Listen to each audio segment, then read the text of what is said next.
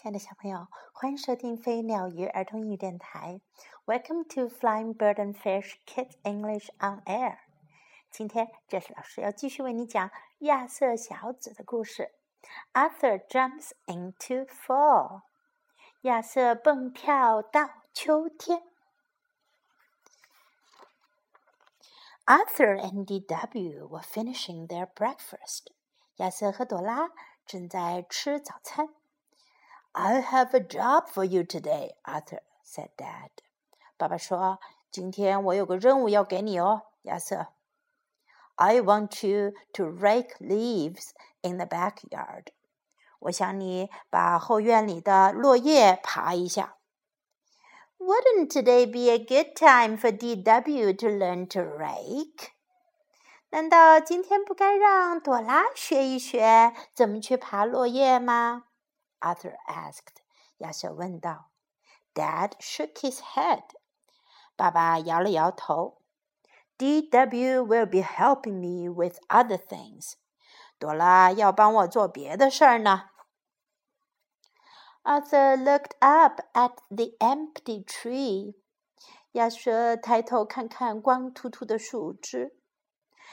This is all your fault, he said. 他说：“这都是你的错呀。” Then he started to rake. 然后他就开始爬起了落叶。The leaves seemed to be sticking to the ground. 落叶啊，好像都粘在地上了一样。Arthur raked harder. 亚瑟使劲儿地爬呀爬。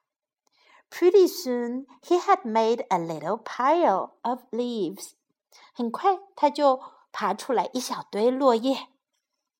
What do you think, pal? he asked.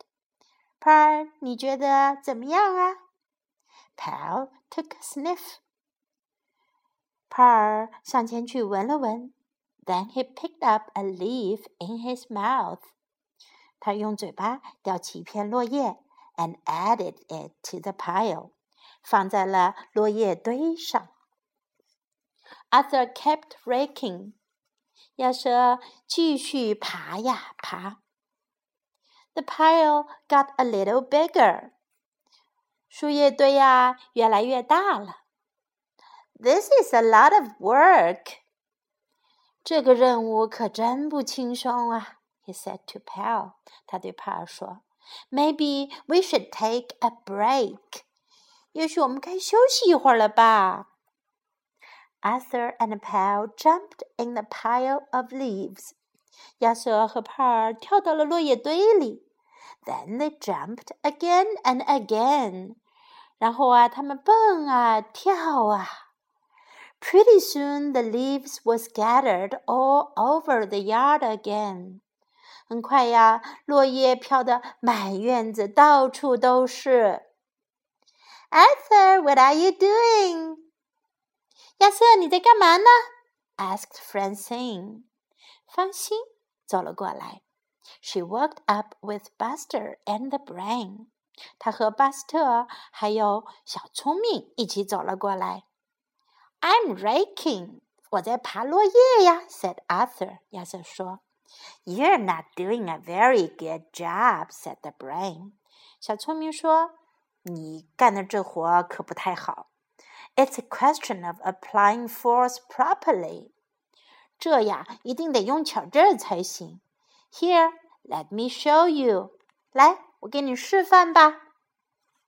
The brain started raking. 小聪明啊，开始爬起了落叶。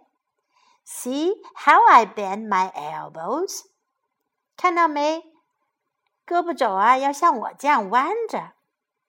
He said. 他说道。I do. said Arthur. 亚瑟说：“嗯，看见了。Show me more.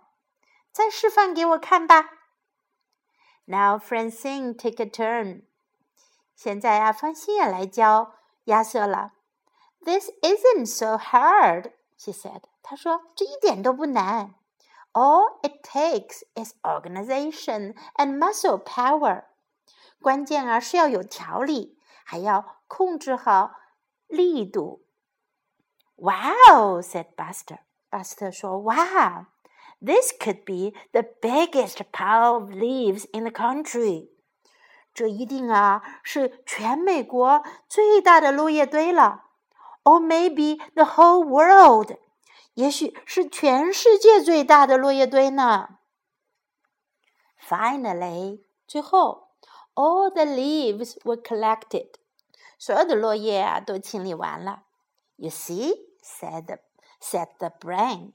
小聪明说：“看到了吗？That's how it's done。活呀就是这么干的。” Arthur nodded。亚瑟点点头。Thanks, everyone。谢谢大家。It's perfect。真是完美。Just perfect。简直太完美啦！小朋友，我们从这个故事当中能学到哪些英文呢？第一句是爸爸说的：“I have a job for you。”我有个任务给你，我有件活儿给你，我有个工作给你做。I have a job for you. I have a job for you. I have a job for you. 第二句，This is all your fault。这都是你的错。This is all your fault. This is all your fault. This is all your fault. 第三句，What do you think？你觉得怎么样？What do you think? What do you think? What do you think? 第四句，This is a lot of work。这工作可真不轻松啊，这活儿可真多呀。 This is a lot of work. 第五句，Maybe we should take a break。也许咱们该休息会儿。Take a break，休息。Take a break。Maybe we should take a break。第六句，What are you doing？你在干什么？What are you doing？What are you doing？第七句 ，This isn't so hard。这一点都不难，这没那么难。This isn't so hard. This isn't so hard. 第八句，You see，你看见了吗？You see，You see。第九句，That's how it's done。活儿是这么干的，活儿是这么干的。That's how it's done。That's how it's done。 第十句，It's perfect。It's perfect。It's perfect，真是完美。Perfect，完美的。Perfect，It's perfect。接下来我们听一遍这个故事的原声版本。Arthur jumps into fall. Arthur and DW were finishing their breakfast. I have a job for you today, Arthur, said Dad. I want you to rake leaves in the backyard. Wouldn't today be a good time for DW to learn to rake? Arthur asked. Dad shook his head. DW will be helping me with other things.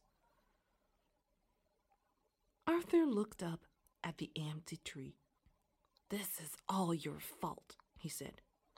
Then he started to rake. The leaves seemed to be sticking to the ground. Arthur raked harder. Pretty soon he had made a little pile of leaves. What do you think, pal? he asked. Pal took a sniff. Then he picked up a leaf in his mouth and added it to the pile. Arthur kept raking. The pile got a little bigger. This is a lot of work, he said to Pal. Maybe we should take a break. Arthur and Pal jumped in the pile of leaves. Then they jumped again and again. Pretty soon the leaves were scattered all over the yard again. Arthur, what are you doing? asked Francine. She walked up with Buster and the brain. I'm raking, said Arthur. You're not doing a very good job, said the brain. It's a question of applying force properly. Here, Let me show you.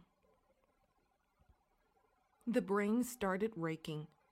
See how I bent my elbows? he said. I do, said Arthur. Show me more. Now Francine took a turn. This isn't so hard, she said. All it takes is organization and muscle power. Wow, said Buster. This could be the biggest pile of leaves in the country. Or maybe the whole world. Finally, all the leaves were collected. You see, said the brain. That's how it's done. Arthur nodded. Thanks, everyone. It's perfect. Just perfect. OK，故事讲完了。Do you like Arthur and his sister D.W.